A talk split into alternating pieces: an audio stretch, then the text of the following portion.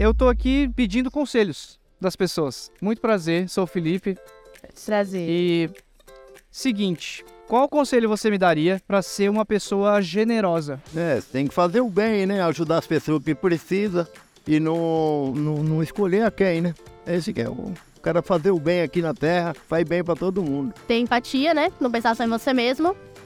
E sempre tentar ver os dois lados da moeda, para qualquer tipo de ocasião. Bom, mas uma pessoa generosa, uma pessoa generosa, é, ser, é só você ser bacana, velho. Então, uma pessoa generosa, pra você ser generoso, é você fazer aquilo de coração e não querer alguma coisa em troca do que você tá fazendo pelas outras pessoas. E imaginar o que aquela pessoa tá passando, né? Até onde ela chegou pra estar tá daquele jeito. É, como você poderia se ajudar se fosse você? Eu acredito em Deus, que Deus ele é onipotente, ele, ele que resolve tudo quanto é as coisas da vida da gente. Procura entender as pessoas.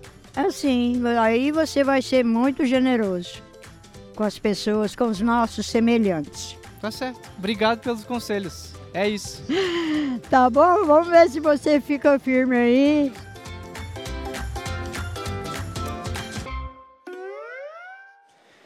Excelente conselho, fica firme aí. Boa noite, seja muito bem-vindo à Red. Nós estamos muito felizes que você está aqui. Hoje nós estamos encerrando a nossa série de mensagens chamada Conselhos para a Vida. Foi um tempo muito precioso.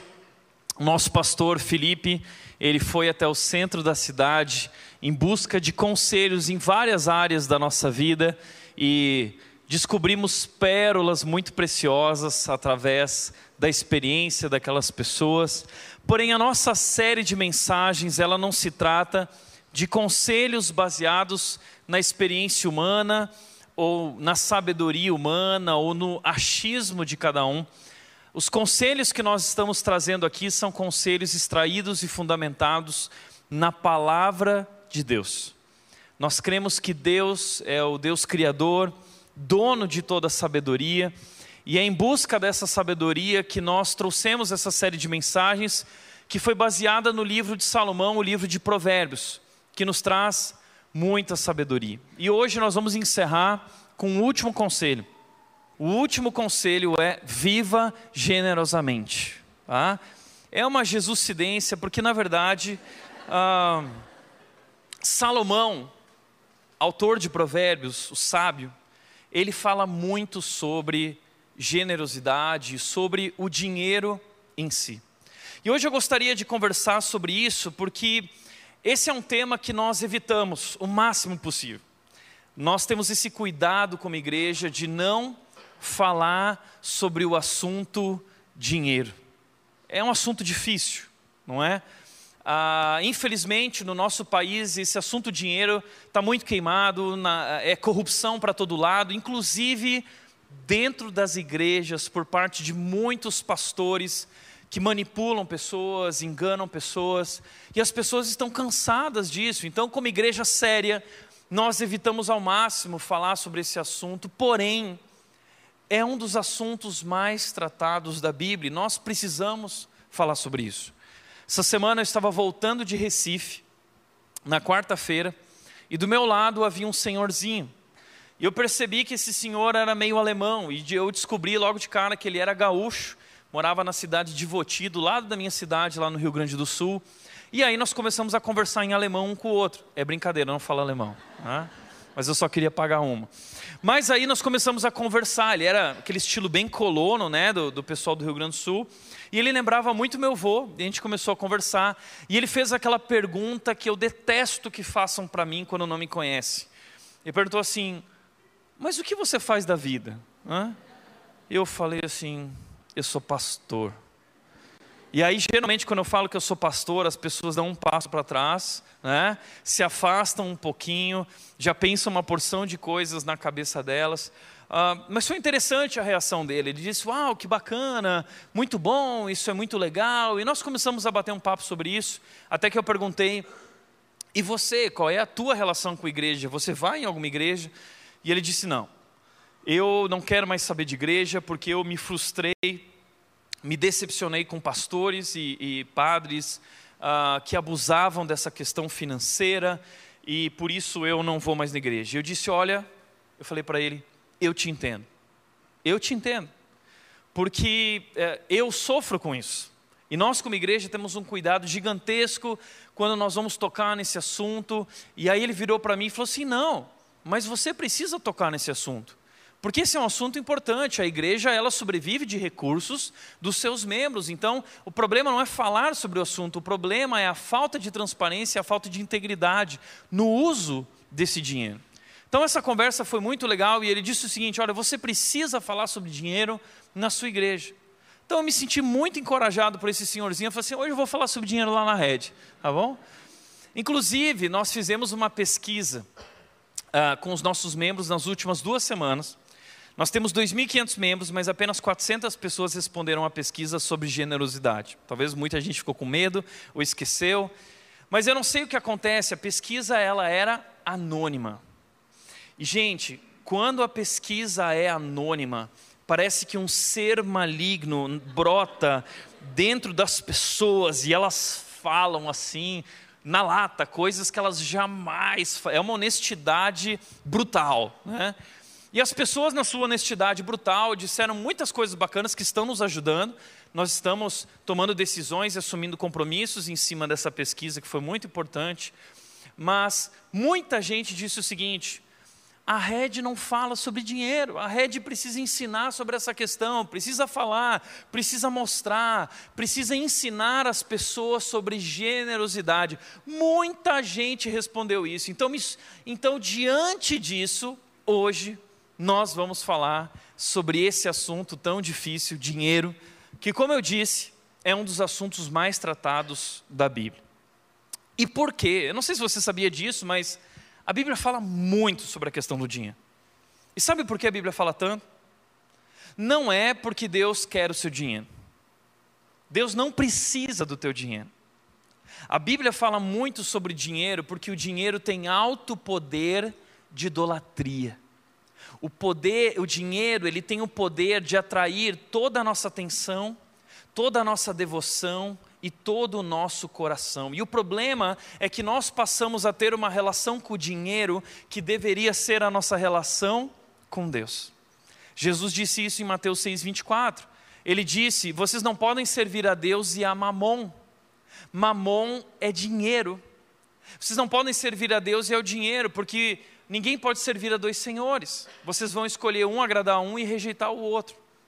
Então o dinheiro, ele tem esse poder de assumir o lugar de Deus na nossa vida e controlar a nossa vida.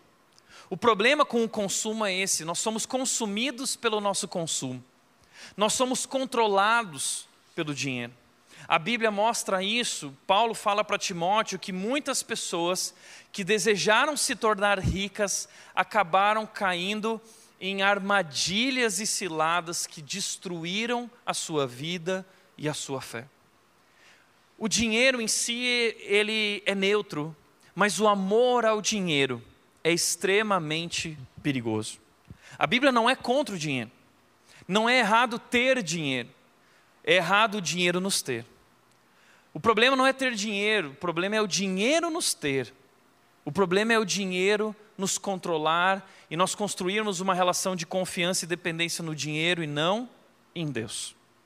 Por isso, Salomão ele vai falar muito sobre dinheiro no livro de Provérbios. E talvez você está olhando e dizendo, mas esse é Salomão? Não, esse é o Salomão da novela da Record. Tá?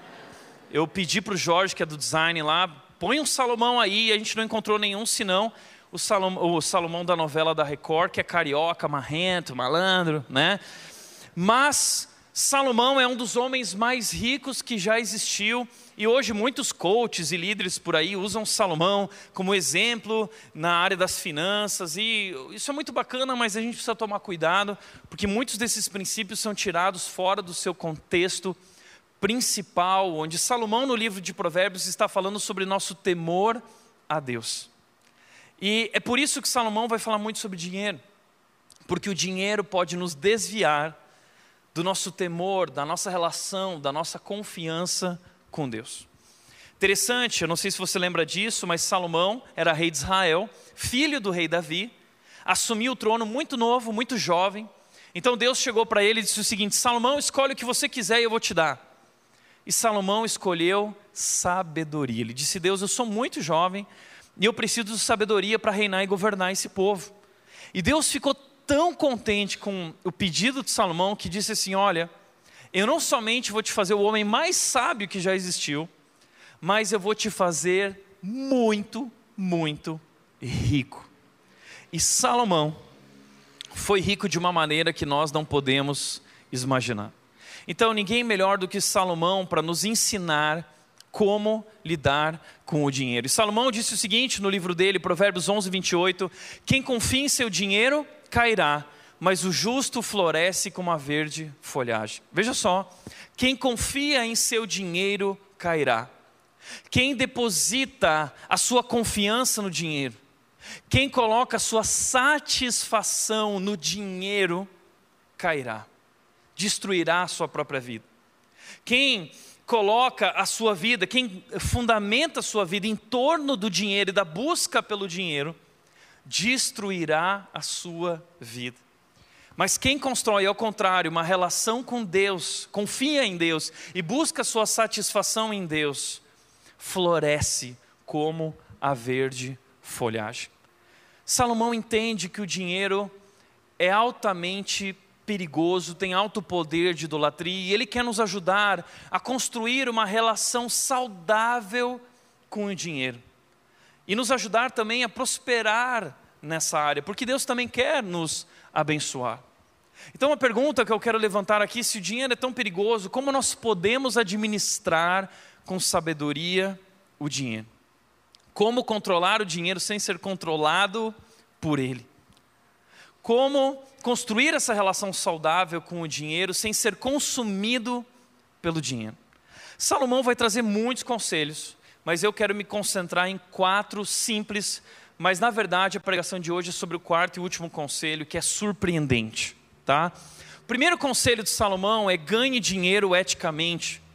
Ganhe dinheiro eticamente. Provérbios 13:11 diz: "O dinheiro ganho por meios ilícitos logo acaba." A riqueza conquistada com trabalho árduo, que é difícil, doloroso, suando, com o tempo, juntando aos poucos, cresce com o tempo. O problema é que muitas vezes nós queremos enriquecer rapidamente, estamos sempre buscando um atalho uh, para enriquecer.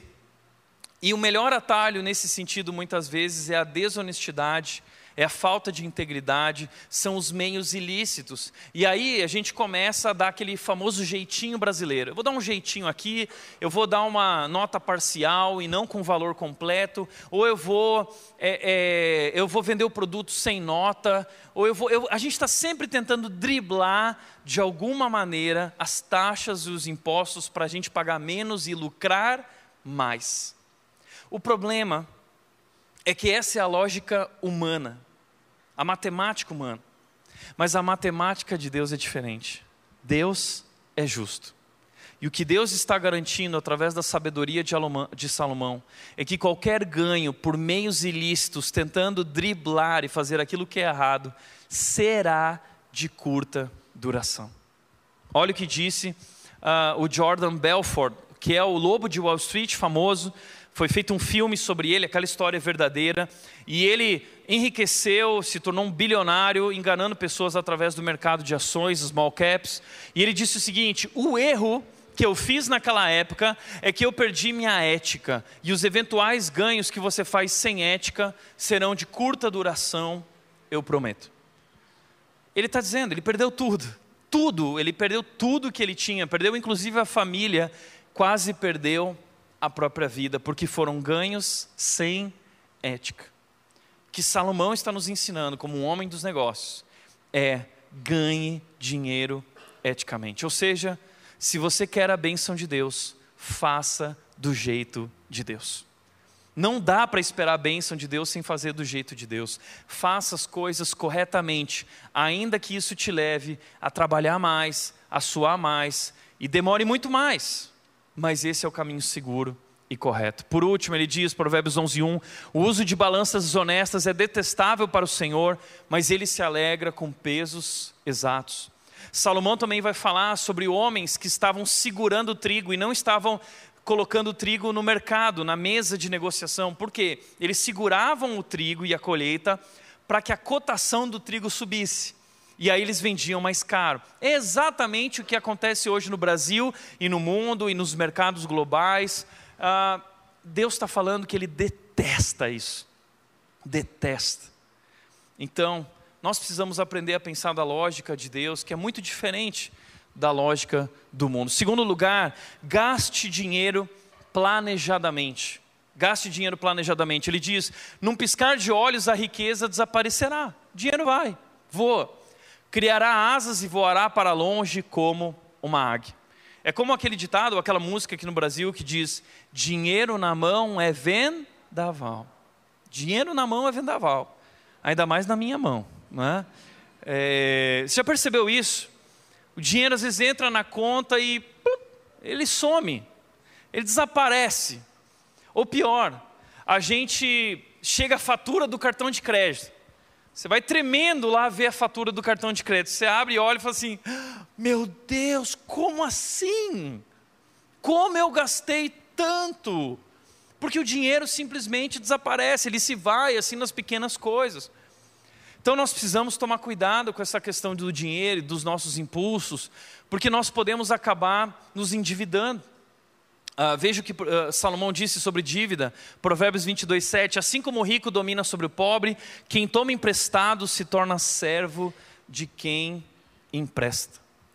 Então, uh, muitas vezes, na busca por saciar nossos desejos e satisfazer os nossos desejos consumistas, nós acabamos é, contratando uma linha de crédito, né? Porque a gente fala assim, não, porque o banco me ama, porque o banco liberou para mim um crédito de X mil reais, está lá, é meu, né? Ou o meu cheque especial é top. E você acha assim, ah, o banco me ama, né? Não, o banco quer te tornar escravo dele, quer que você pague juros, porque é assim que eles têm altos lucros aqui no Brasil, né? Então, muita gente acaba ficando na mão dos bancos ou na mão de credores, na mão é, de agiotas, inclusive, porque nós queremos dinheiro e nós acabamos caindo em armadilhas e não temos como pagar. Eu, eu vi uma notícia há uma semana atrás no jornal que trouxe um levantamento do mês de outubro, mostrando que, pasme, 79% das famílias brasileiras estão endividadas. 79% das famílias brasileiras possuem dívidas. Essa mesma pesquisa revelou que 85% das dívidas vêm do cartão de crédito. Ou seja, o cartão de crédito na vida de muitas pessoas tem se tornado um vilão. E ele pode ser bom, se nós soubermos administrar ele, você pode é, usufruir de recursos incríveis através dele, porém, ele tem alto poder de nos enganar e a gente acha que tem poder de compra e a gente acaba gastando muito mais do que a gente tem. A gente acaba se endividando e os juros do cartão de crédito rotativo são altíssimos, são os maiores juros que existem, e a gente acaba ficando escravo disso e a gente perde o dia a dia, a gente perde a paz, a gente fica muito estressado, a gente perde o sono, não consegue dormir à noite, deita a cabeça no travesseiro. E eu confesso para vocês que eu sei muito bem como é isso. Eu lembro que quando eu era um jovem, eu vivi uma situação muito ruim, onde eu vivi essa angústia de estar extremamente endividado. Tá? Eu tinha 20 anos de idade, foi há muitos anos atrás, eu estava iniciando a minha carreira como pastor, tinha acabado de me formar no seminário, e eu era pastor de jovens na cidade de Vinhedo, e eu precisava encontrar uma casa, e eu achei uma casa é, Vinhedo é uma cidade de gente muito rica, casas de condomínio. Eu não tinha dinheiro para alugar aquelas casas. Então, meu irmão de igreja, ele tinha lá um muquifo, né, atrás da casa dele. Era uma edícula, na verdade, uma ridícula, né? Mas para mim foi o suficiente. Eu, aquele lugar, aquela ridícula era maravilhosa, um palácio para mim, né? E quando eu cheguei lá, tinha o suficiente. Tinha um vaso sanitário, uma pia, né? Ah, mas eu precisava adquirir algumas coisas para poder ter uma vida digna ali, né? E a primeira coisa que eu precisava para ter uma vida digna era um home theater, né? Então, gente, eu vou confessar para vocês, meu grande sonho de vida era ter um home theater. Eu sonhei minha vida inteira com isso, eu curto som, e eu queria chegar em casa, afinal de contas, eu mereço, né? Como trabalhador, eu mereço, eu quero um home theater. E eu pensei comigo, só se vive uma vez, né? Não é isso que a gente pensa, só se vive uma vez. É, e aí eu lembro que meu primeiro salário caiu na conta. Eu ganhei mil reais. Eu estava alegre, mil reais. Tá? Só muitos anos atrás. E aí eu falei assim, caramba, acho que eu vou realizar meu sonho. Né? E eu peguei o busão, eu não tinha carro, fui até o shopping Dom Pedro, e eu fui nas lojas americanas e estava lá o home theater dos meus sonhos. Eu olhei o preço, era 999 reais.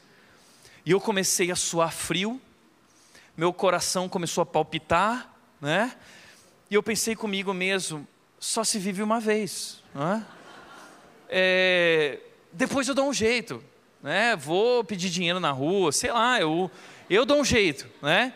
E eu falei, eu vou realizar meu sonho. E eu comprei o home theater, tentei desconto, não teve. E levei aquela caixa no busão do Shopping Dom Pedro até Vinhedo. E quando eu cheguei em casa, eu fui ligar meu home theater. E a entrada dele não encaixava na minha televisão antiga. Oh, né? E aí eu decidi o seguinte, não, eu preciso de uma televisão nova. Né? E eu peguei o busão de novo e eu fui para o é, Carrefour Dom Pedro. Tá?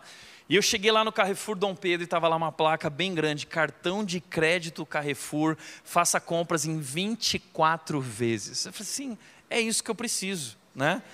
E aí eu fiz o cartão de crédito e parcelei aquela televisão em 24 vezes, eles entregaram, pronto, agora eu tinha a TV, eu tinha um home theater, eu só não tinha DVD ainda para assistir, né? Mas também não tinha um sofá para sentar ali e assistir. Então, eu fui até as Casas Bahia, ou melhor, as lojas 100, né? E eu fiz lá o meu crediário nas lojas 100, e assim eu comprei o sofá e eu fui, porque todas as nossas compras, elas precisam de mais algum acessório, né? E essa é a cadeia do consumo. E pronto, eu tinha agora ali uma ridícula maravilhosa, equipada com home theater de última geração, mas eu não tinha comida para comer. Aquele, eu passei os próximos meses comendo pão de forma, tá? E eu lembro que eu entrei num buraco financeiro, numa crise financeira, minha conta ela entrou no vermelho, no cheque especial, e o juros rotativo começou a devorar tudo aquilo. Minha conta estava pingando sangue, de tal forma que eu não queria nem abrir a conta.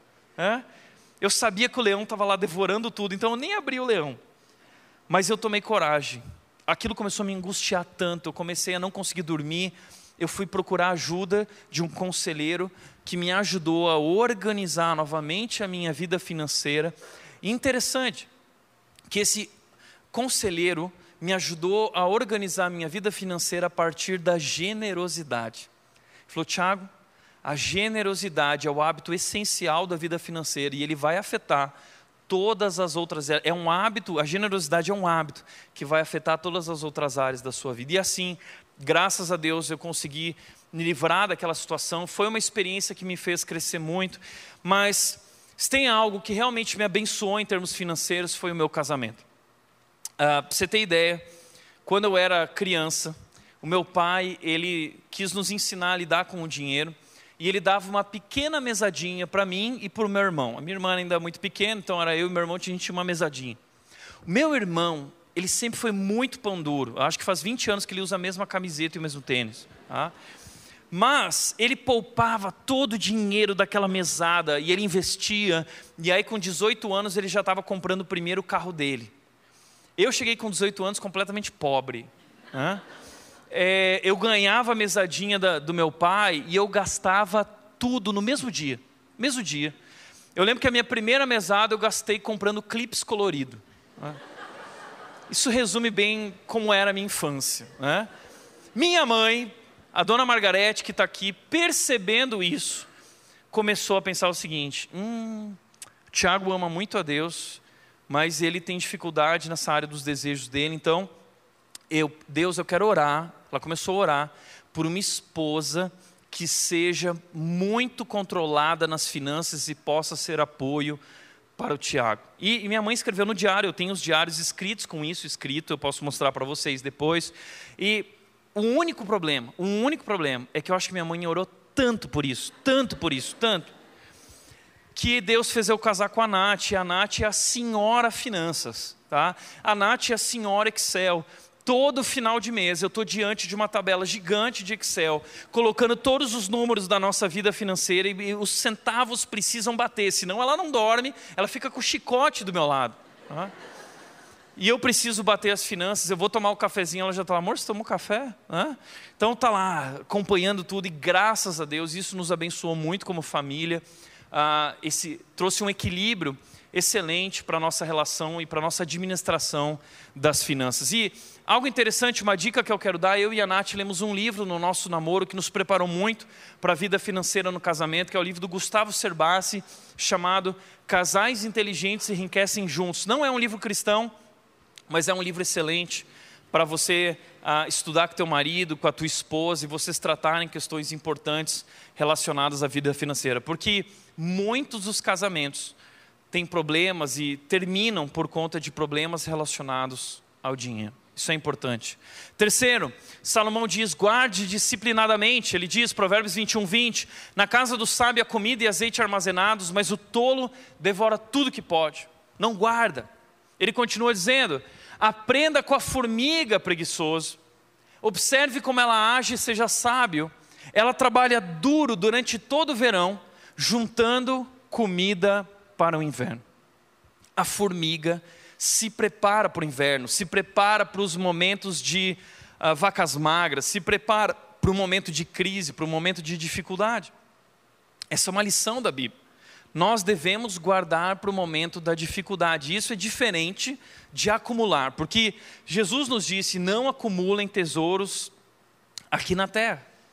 Mas acumular é diferente de guardar para eventuais necessidades, guardar o suficiente, não é acumular. Nós tivemos uma grande lição e muita gente aprendeu isso na marra através da pandemia. Surgiu a pandemia, muita coisa parou e muita gente sofreu dificuldades e aprendeu essa dura lição de juntar comida para o inverno. Esse é um segredo também da vida financeira. Porém, esses três conselhos você vai encontrar em qualquer uh, sabedoria comum, popular relacionada à financeira. Mas, o quarto conselho de Salomão, que eu quero realmente enfatizá-lo, é viva generosamente. Viva generosamente. O segredo da vida financeira, o segredo de construir uma relação saudável com o dinheiro, o segredo da prosperidade é uma vida generosa. Veja o que Salomão diz, Provérbios 11, 24 e 25: Quem dá com generosidade se torna mais rico. Para nós, essa conta não bate. Para nós, se eu for generoso, eu não vou ficar rico. Essa é a lógica humana. Mas a lógica divina funciona de maneira diferente. E ele está dizendo: mas o mesquinho perde tudo. O generoso, ele prospera. Quem revigora outros será revigorado. Ou seja, quem abençoa outros será abençoado. Quem ajuda os outros será ajudado. Uau! Ele também disse o seguinte: honre o Senhor com as suas riquezas e com a melhor parte de tudo que você produzir. Salomão está trazendo para nós essa ideia de que tudo que nós temos pertence ao nosso Deus. Nós somos apenas mordomos. Nós não somos proprietários do nosso dinheiro. A gente lida com o dinheiro dessa maneira, como se ele fosse nosso. Ah, a gente costuma separar ali uma porcentagem para a igreja ou para generosidade, para ajuda, e aí a gente acha assim: bom, esse restante aqui eu faço o que eu quiser porque ele é meu. Não. Salomão está dizendo: honre a Deus com tudo, porque tudo pertence a Ele, tudo foi dado por Ele. E a Bíblia, Jesus nos mostra isso, nós somos apenas administradores. Nós não somos proprietários, nós somos mordomos. E Deus, Jesus Cristo, vem e diz o seguinte: porque foste fiel no pouco, eu te colocarei no muito, servo bom e fiel. Porque foste fiel no pouco, eu te colocarei no muito. E ele diz também: se vocês não forem fiéis na administração das riquezas desse mundo, quem poderá lhes confiar as verdadeiras riquezas? Ou seja, Jesus está mostrando para nós qual deve ser a nossa postura e relação com o dinheiro. Primeira coisa, entender que ele não é nosso, ele pertence a Deus. Eu vi um pastor americano fazendo um exercício muito legal. Uh, ele colocou em cada cadeira um envelope com 10 dólares. 10 dólares. E as pessoas chegaram na igreja e, opa, tomaram um susto, tinha um envelope de 10 dólares. Ele falou assim: olha, esse dinheiro aqui nós estamos dando para vocês investirem no reino de Deus. Ele não é de vocês, mas nós estamos dando para vocês serem sábios e usar ele para o reino de Deus. E, e, ele pregou em cima disso e foi incrível aquela ideia. E eu cheguei para a tesouraria e falei: Eu posso fazer isso na rede? A tesouraria falou: Não. Ah, nós não vamos, não venha com as suas loucuras, Tiago. Okay? Então faz de conta que tem aí um dinheirinho, tá? Mas na verdade, o que eu quero dizer com isso é que tudo que nós temos, a casa que você tem, o carro que você tem, os bens que você tem, tudo isso é bênção de Deus, é dádiva de Deus, pertence a Deus. E a minha pergunta para mim e para você é: estamos honrando a Deus com aquilo que Ele nos deu? Estamos administrando esses bens para a obra do reino de Deus ou para o nosso benefício próprio? Veja o que ele diz. E com a melhor parte de tudo que produzir, então, então, os seus celeiros se encherão de cereais e seus tonéis transbordarão de vinho. Isso é verdade. Deus abençoa aqueles que são generosos. E de maneira nenhuma, esse é um convite para a gente começar a barganhar com Deus. Porque, infelizmente, muitos pastores, enganando e manipulando pessoas, vêm com essa ideia de seguinte: ó, traz aqui mil reais, dez mil, cem mil, que Deus vai te dar dez vezes mais. Isso é barganha com Deus. Você não está dando pelos motivos corretos. Você não é generoso. Você, na verdade, é egoísta. Porque você tá, só está dando para poder ganhar mais. Isso é egoísmo. Isso é ridículo. E nós jamais faremos isso como igreja, porque não é isso que a Bíblia está nos ensinando. A Bíblia está falando de um coração que compreendeu o Evangelho, a graça de Jesus, e é generoso por prazer, não porque quer algo em troca, mas é por prazer, porque é uma alegria dar. Jesus disse isso: a maior alegria em dar do que em receber. A maior alegria. Entenda isso. Nós nunca sentiremos falta do dinheiro que nós doamos. Nós nunca sentiremos falta do dinheiro que nós ofertamos. Há uma grande alegria em fazer isso, uma grande satisfação. E Deus está nos convidando para participar da sua obra. Ele também disse o sábio disse: Quem ajuda os pobres e empresta ao Senhor, ele o recompensará. A Bíblia está nos levando nessa direção de colocar o outro, o necessitado, em primeiro lugar na nossa vida, e Deus nos recompensará e nos abençoará. Agora, deixa eu te fazer uma pergunta. Você é uma pessoa generosa? Salomão está nos convidando a sermos pessoas generosas. Viva generosamente. Você é uma pessoa generosa. Eu fiz uma pesquisa no meu Instagram e fizemos uma pesquisa como igreja é, e 65 a 70% das pessoas disseram sim, sou generoso. Agora, o que significa de fato ser uma pessoa generosa? Nós não podemos confundir generosidade com atos aleatórios de caridade. Não devemos confundir generosidade com atos aleatórios de doação. Generosidade é muito mais do que isso. Então, deixe-me te ajudar a definir o que é generosidade, porque existem quatro mitos que permeiam a nossa cultura e geram confusão do nosso entendimento do que é generosidade. Tá? O primeiro mito da generosidade é que muita gente que pensa, pensa que generosidade é doar espontaneamente. Né? Ah, algumas pessoas colocaram isso na definição da pesquisa. O que é generosidade? Ah, é doar espontaneamente no momento em que você sentiu lá uma emoção. Isso não é generosidade, tá? Mas infelizmente nós agimos dessa maneira. Nós só ofertamos, nós só doamos, só ajudamos quando nós nos sentimos com o pelo arrepiado, tocados, emocionados. E de fato, essa é a melhor maneira de arrecadar dinheiro, é manipulando as pessoas emocionalmente. Eu tive numa igreja nos Estados Unidos uh, algumas semanas atrás, uma igreja de brasileiros, e como você sabe, a maioria dos brasileiros estão nos Estados Unidos de maneira ilegal. Não tem documento para estar lá e a qualquer momento pode ser deportado ou pode ser até preso, como acontece muitas vezes. E essas pessoas estão lá com medo. E aí o pastor, primeiro que a igreja teve lá 50 minutos de louvor, depois 10 minutos de oração gritando no microfone, depois mais 20 minutos de louvor, e aí começou a pregação, que eu achei que era pregação, mas foram 20 minutos, eu falei que pregação curta, não, era o apelo financeiro. Né? Então passou duas horas de culto, estava só começando o culto. 20 minutos de apelo financeiro. E aí o pastor disse o seguinte: porque lá no céu existe muito documento aprovado. E a galera, ah! então vamos lá, nós vamos colocar aqui as caixas de ofertas. Quem quer documento aprovado? E as pessoas iam lá ofertar porque elas queriam que Deus aprovasse os documentos delas. Gente, isso é um absurdo, mas posso te falar? Isso funciona. Funciona. Por exemplo, a rede nessa área não tem um momento de ofertas no culto, porque nós não queremos te conduzir emocionalmente a isso. Nós queremos que generosidade é um compromisso planejado, calculado na nossa vida financeira, e nós queremos que você faça isso a partir de um coração grato e convicto, conhecedor da graça de Deus que nos leva naturalmente à generosidade. Não queremos te manipular. Mas tem muita gente que faz isso, coloca aquela música bonita, né, e fala do documento aprovado, da vida próspera, e vamos lá, e Deus vai te abençoar, e a galera vem, né? Tem muita igreja, e não é errado isso, tem muita igreja que tem o costume de passar sacolinha, não é? É um momento constrangedor, a hora que a, a gente fica tremendo na base, a hora que a sacolinha vem chegando na gente, ah, aquela cara, aquele meme assim, ah, né? Tem um dinheirinho, ah, desculpa gente, eu não tenho nada aqui, né?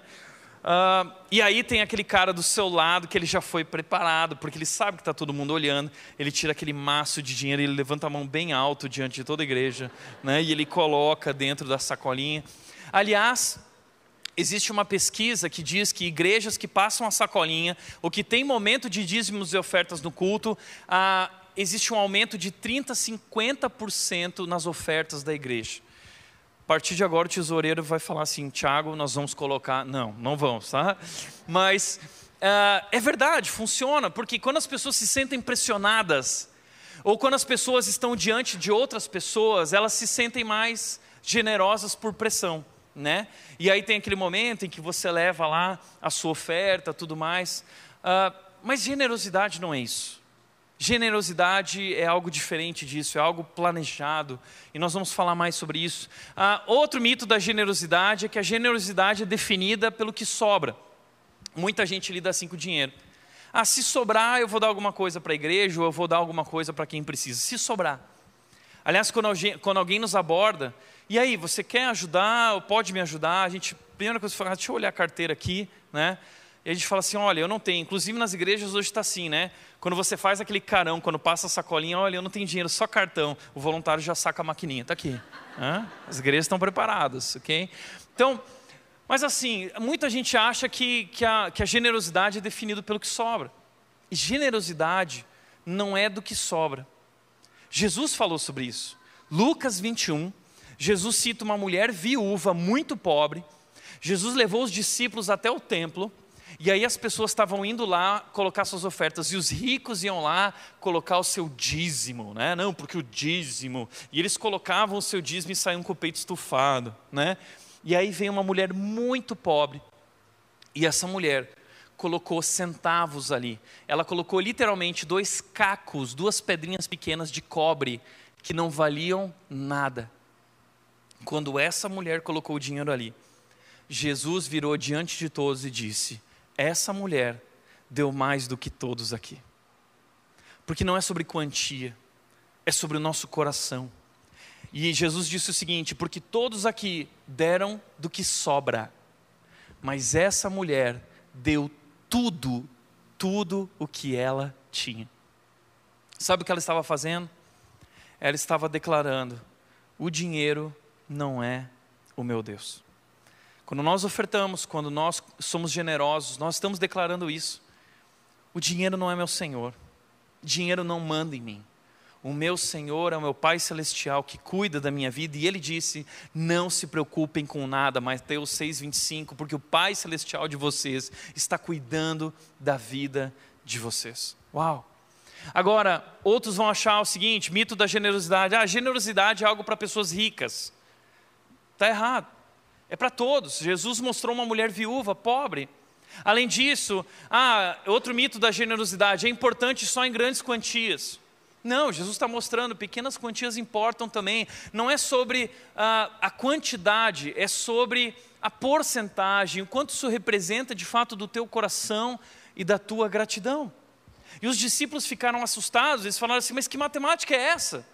Jesus disse: Essa é a matemática do reino de Deus, que, que enxerga as coisas de maneira diferente e inverte a lógica. Então, se generosidade não é isso, o que é generosidade? E uma definição que veio na pesquisa, a gente perguntou o que é generosidade? E veio uma porção de coisas. Mas teve uma definição que me chamou muito a atenção. E eu quero destacar essa definição porque eu acredito que essa pessoa, não sei quem é, era anônimo, eu não sei quem é, mas eu posso afirmar uma coisa: essa pessoa entendeu o Evangelho, essa pessoa conheceu Jesus e a verdade de Jesus. Sabe qual foi a definição dela? Ah, antes disso, tá? Uma pessoa na pesquisa disse o seguinte: às vezes tem a falsa impressão de que meu valor não faria diferença, já que ali muita gente tem um poder financeiro bem grande comparado ao meu. Isso não é verdade, Jesus nos mostra através da mulher viúva. Mas a definição de generosidade é a seguinte: o que é generosidade? Colocar as necessidades do outro acima das suas, e não apenas financeiras, doando tempo, recursos e amor sem esperar nada em troca. Checkmate, é isso. Generosidade é colocar os outros em primeiro lugar. Deixa eu te mostrar isso de uma maneira mais prática. O Ron Blue é um especialista em gestão financeira, é um cristão que escreve muitos livros e traz conselhos para a vida financeira. Ele escreveu um livro chamado Master Your Money, ou Seja Senhor do seu dinheiro, administre o seu dinheiro. E ele disse o seguinte: cinco coisas que fazemos com o dinheiro. Uh, e é verdade, isso define muito bem a maneira como nós lidamos com o dinheiro na nossa vida. Gastar. Primeira coisa que a gente faz com o nosso dinheiro é gastar com a gente. Segunda coisa, nós pagamos dívidas. Terceiro lugar, nós pagamos taxas e impostos. Quarto lugar, nós guardamos dinheiro. E quinto lugar, por último, nós doamos.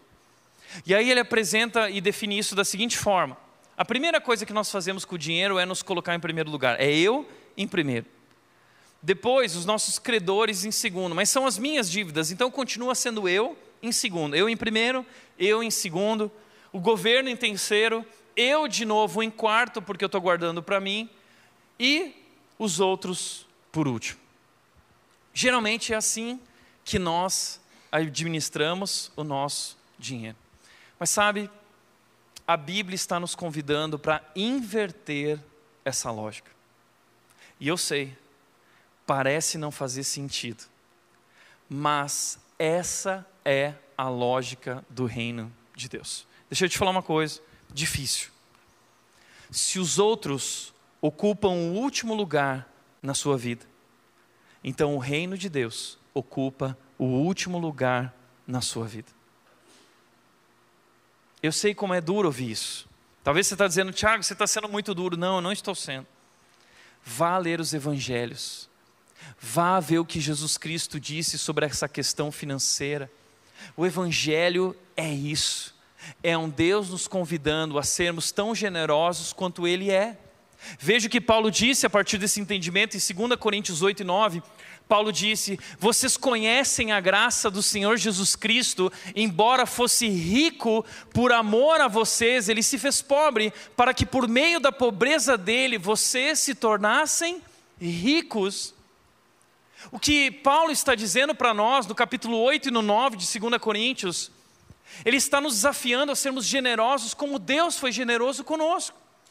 Ele está fundamentando a nossa generosidade no entendimento da grande graça de Deus que abriu mão do que tinha para dar a vida por nós. Jesus colocou você em primeiro lugar. Jesus colocou você em primeiro lugar.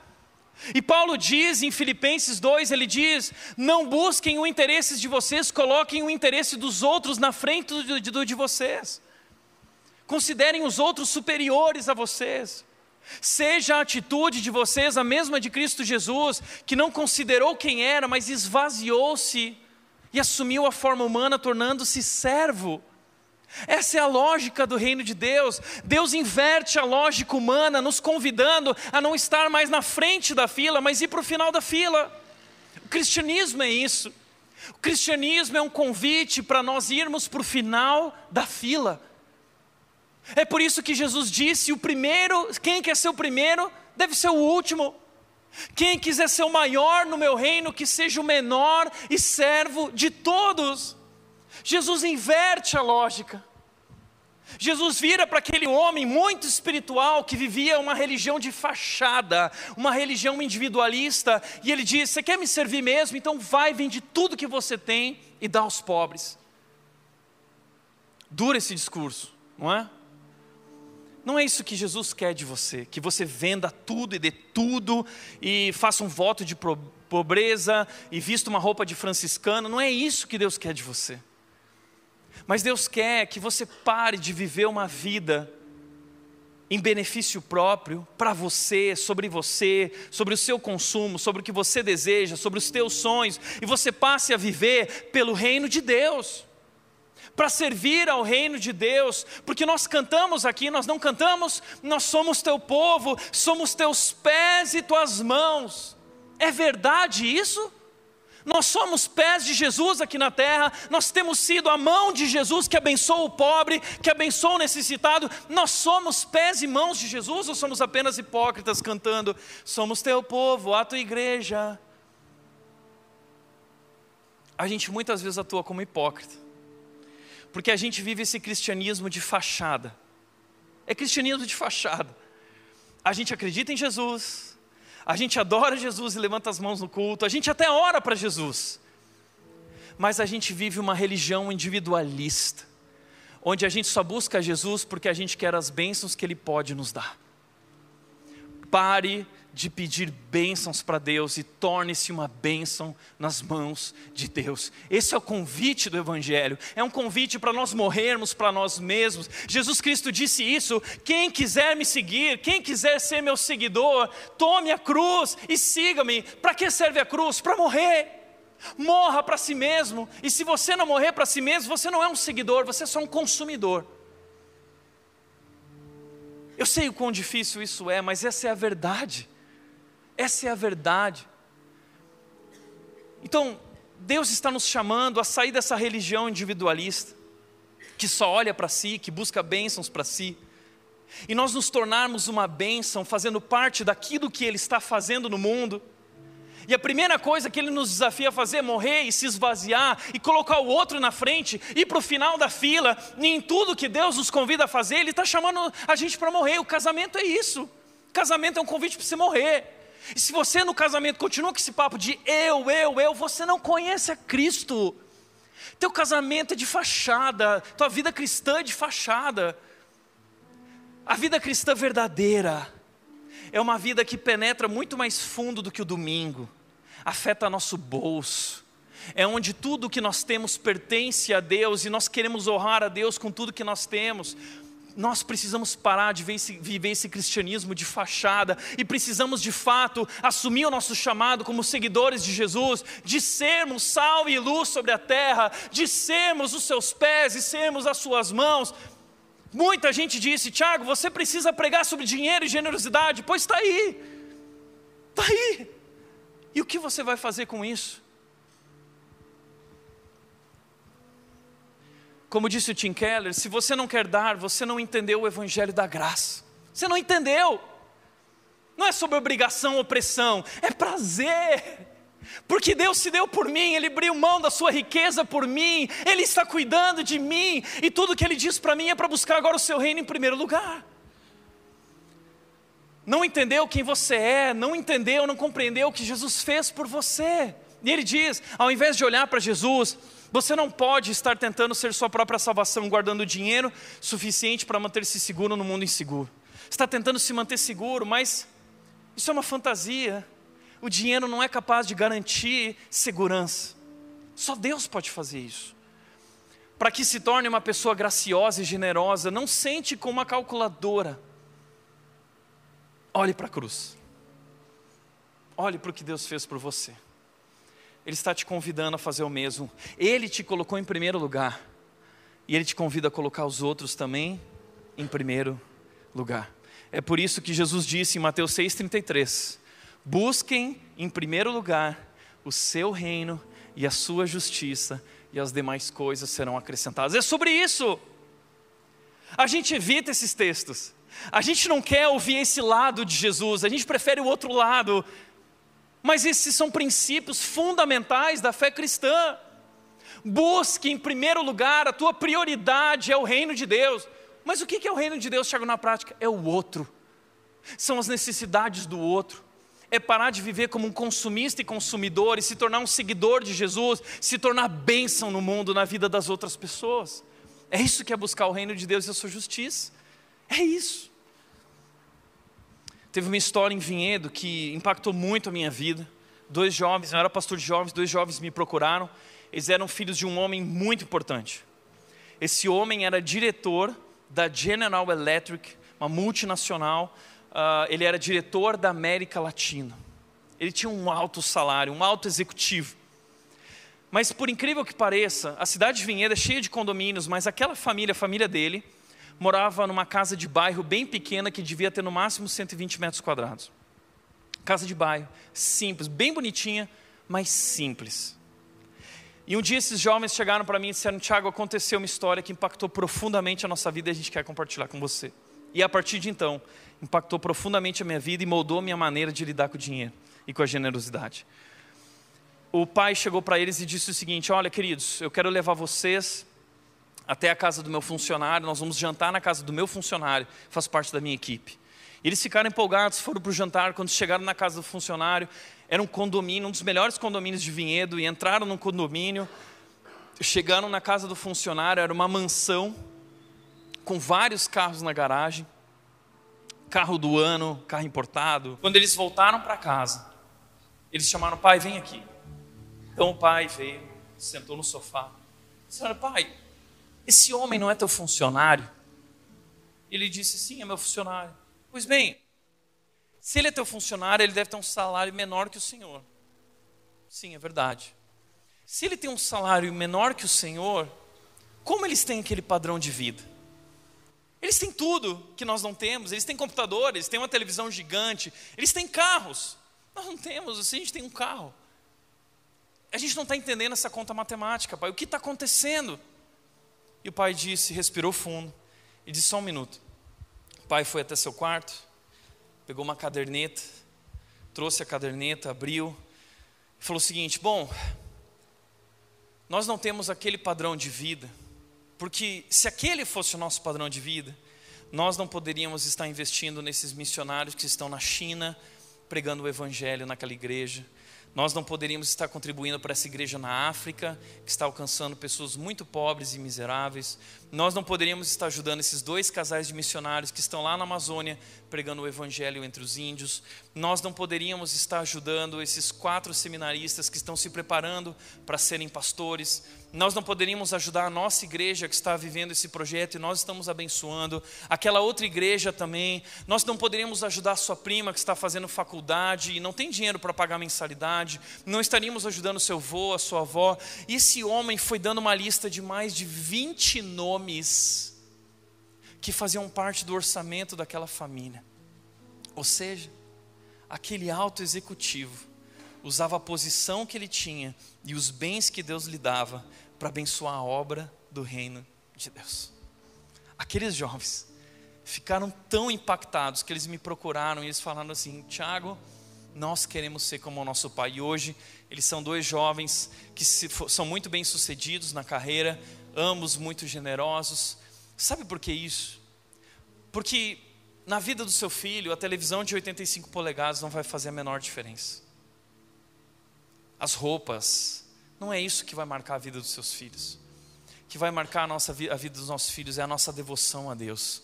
O fato de nós não confiarmos do dinheiro, mas confiarmos em Deus e sermos bons mordomos daquilo que Ele nos deu. Que desafio, que desafio.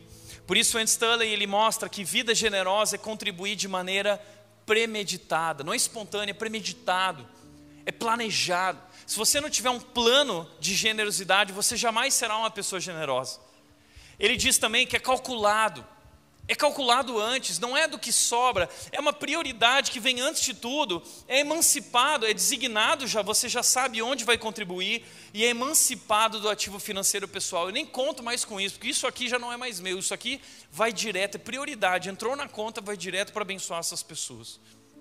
Isso é uma vida generosa, planejada, premeditada, calculada, designada e é assim que nós podemos atingir o potencial máximo de doação. E assim eu e a Nath temos procurado viver a nossa vida.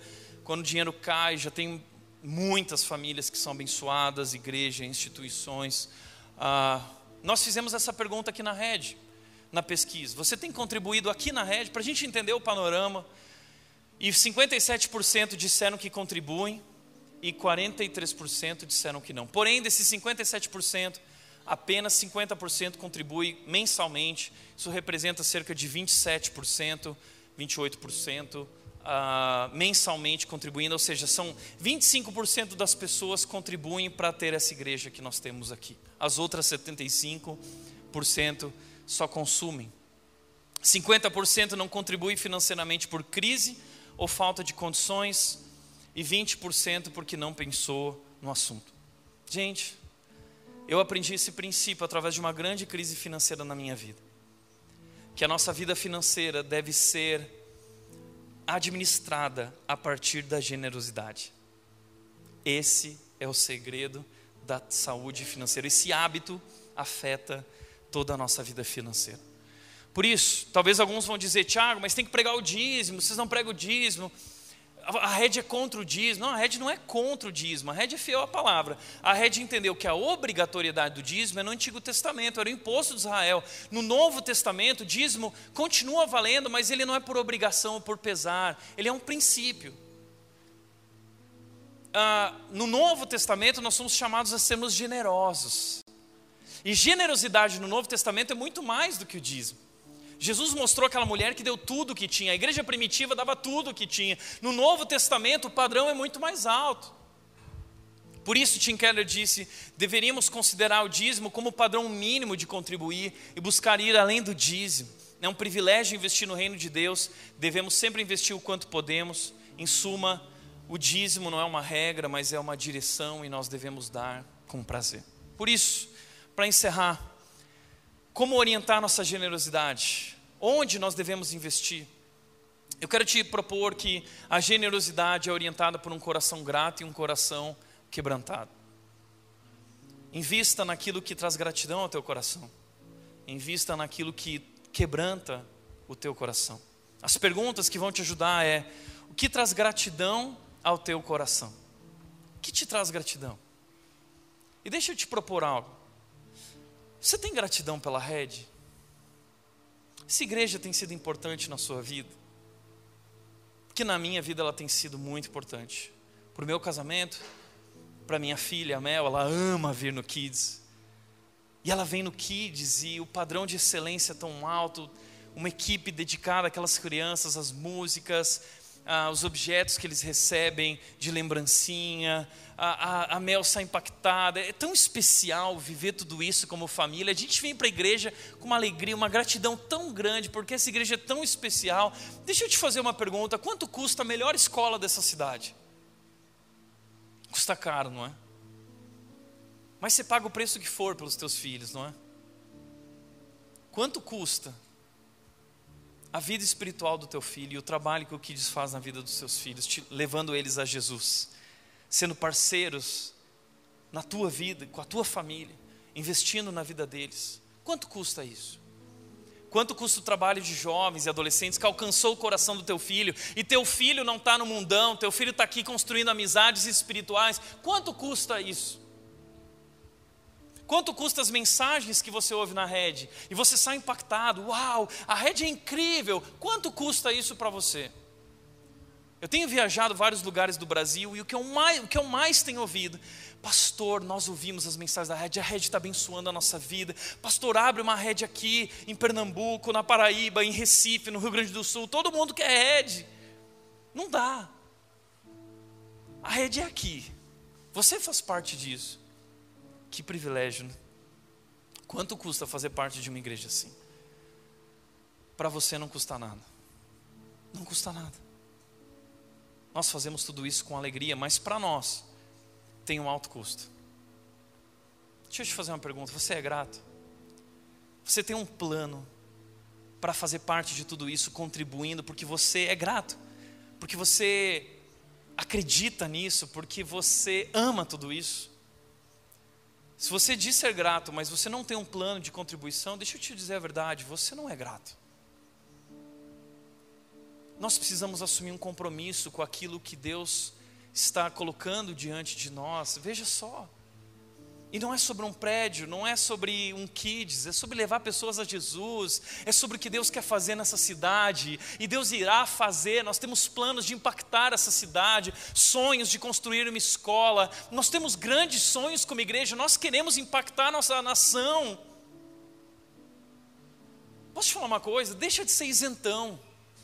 Não é teu voto que vai mudar o Brasil, é tua generosidade, é o teu coração comprometido com Cristo. É isso que pode transformar o nosso Brasil. Sai do mundo da fantasia e torne-se um verdadeiro seguidor de Jesus Cristo, colocando todos os seus recursos à disposição de Deus. E deixe de ser um isentão. E por último, o que quebranta o seu coração? O que, que quebranta o teu coração? O que mexe com você? Invista nisso. É sobre isso. Deus está te chamando para assumir a responsabilidade como seus pés e suas mãos aqui na terra. Por isso, para refletir e praticar, primeiro, se os outros ocupam o último lugar em sua vida, você está colocando o reino de Deus por último. Segundo, Jesus não veio para ser o seu ajudante, ele veio para ser rei. Porque a gente só procura Jesus em relação à nossa vida financeira quando a gente está em crise financeira perdeu o emprego. Ah, Jesus me ajuda com o emprego. Ah, Jesus me ajuda a vender minha casa. Aí a gente procura. Nós construímos uma relação com Jesus que é de um ajudante. Jesus não quer ser seu ajudante, ele não veio para ser seu ajudante. Ele é rei. E ele quer governar sobre a tua vida em todas as áreas, inclusive sobre a área financeira. Terceiro, nunca sentiremos saudade do dinheiro que nós doamos. A maior alegria em dar do que em receber. Por isso, pare de pedir bênçãos a Deus e torne-se bênção nas mãos de Deus. Amém? Feche teus olhos. Pai, nós queremos te agradecer pela tua graça maravilhosa. Porque o Senhor, sendo quem és, o Deus Todo-Poderoso, Criador, cheio de majestade e glória, o Senhor se esvaziou e assumiu a forma humana e nasceu em um berço de palha. O Senhor, que é tão rico, dono de toda a prata e todo o ouro, abriu mão de tudo para vir e nos servir e morrer por nós naquela cruz. E se isso não nos move, se isso não move o nosso coração, se isso não quebranta o nosso coração, se isso não traz gratidão ao nosso coração, nos transformando, nos moldando, nos impulsionando a sermos generosos, então nada mais fará, Deus. Que o teu evangelho, a tua graça permeiem nosso coração, nos levando dessa religião individualista para essa verdadeira espiritualidade voltada para o outro, não autocentrada, mas outro centrada. Que nós possamos entender que o teu reino é sobre isso e que nós possamos ser teus pés e tuas mãos aqui na terra. Assim oramos, nos colocando à tua disposição. Em nome de Jesus, em nome de Jesus.